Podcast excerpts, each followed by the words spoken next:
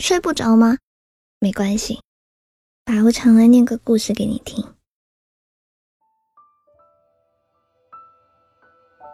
面包店的老板笑起来的时候，会露出两个小小的虎牙。我每次经过那里，都会透过橱窗看着他。他会经常跟别人聊天，有女人，有男人，也有孩子，甚至是扫地的老大爷。聊天的时候，他的表情都是笑眯眯的。他们在说什么呢？他的眼睛真的很好看啊！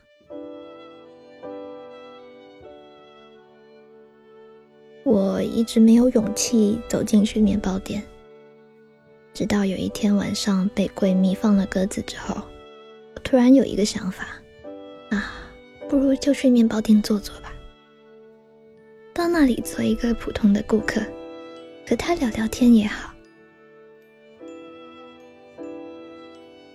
然而，当他说出了“欢迎光临”的时候，我就想打退堂鼓了。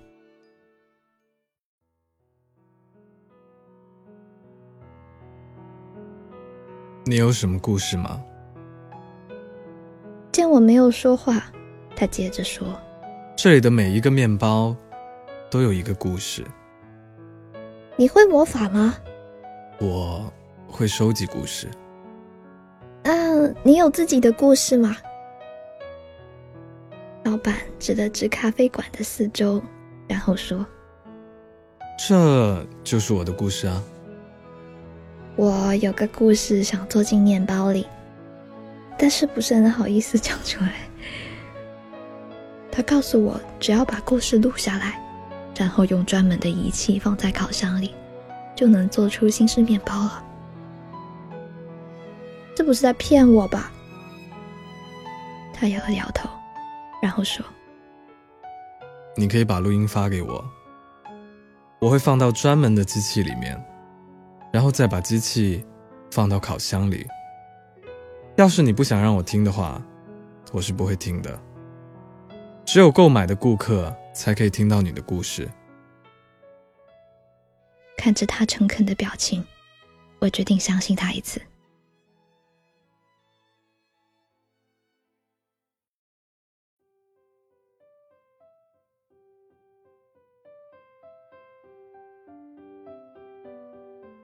深夜快打烊的时候，手机突然震了一下。我收到了一条语音信息，发送人是今天早上遇到的那个女孩。她还真的把故事发了过来。她是傻瓜吗？要是没有中间人的话，故事怎么可能凭空自己跑到面包里面去啊？我刚想打开语音。女孩又发来了一句：“说好的不能偷听哦。”我听着发来的信息，笑了笑，然后回了她一句：“放心，我是不会偷听的。”之后我走进书房，把手机的声音关掉，然后我打开了女孩发过来的语音故事。一缕缕丝绸般的故事，从手机里漂浮了起来。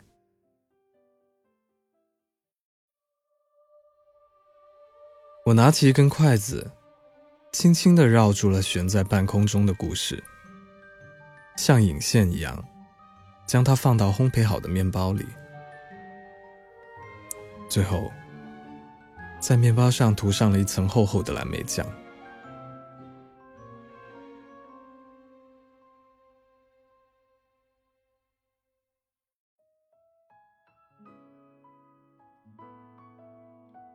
过了一会儿女孩又给我发来语音。已经做好了吗？嗯已经做好了。你没有偷听吧？当然没有啊我还可以发誓啊。好啦信你啦。对了你的面包已经被买走了。好哎，这大晚上的谁会来买面包啊？客人呢？那那那个客人吃了吗？他有说什么吗？还是还是说他已经打包走了？我舔了舔嘴边的蓝莓酱，然后对着手机讲：“客人说他喜欢你。”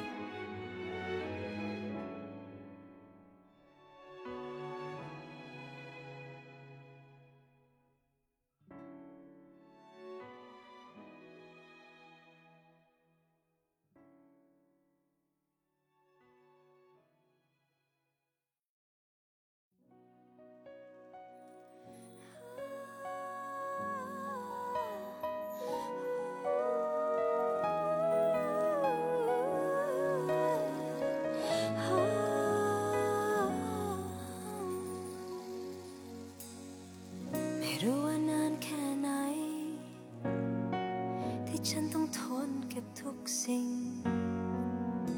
ปิดบังความจริงในใจทุกๆอย่างทุกครั้งที่เราพบกัน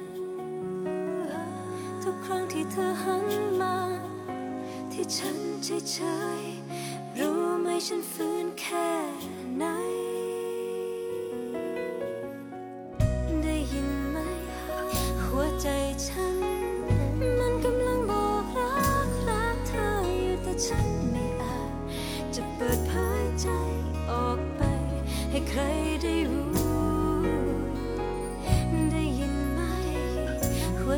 time.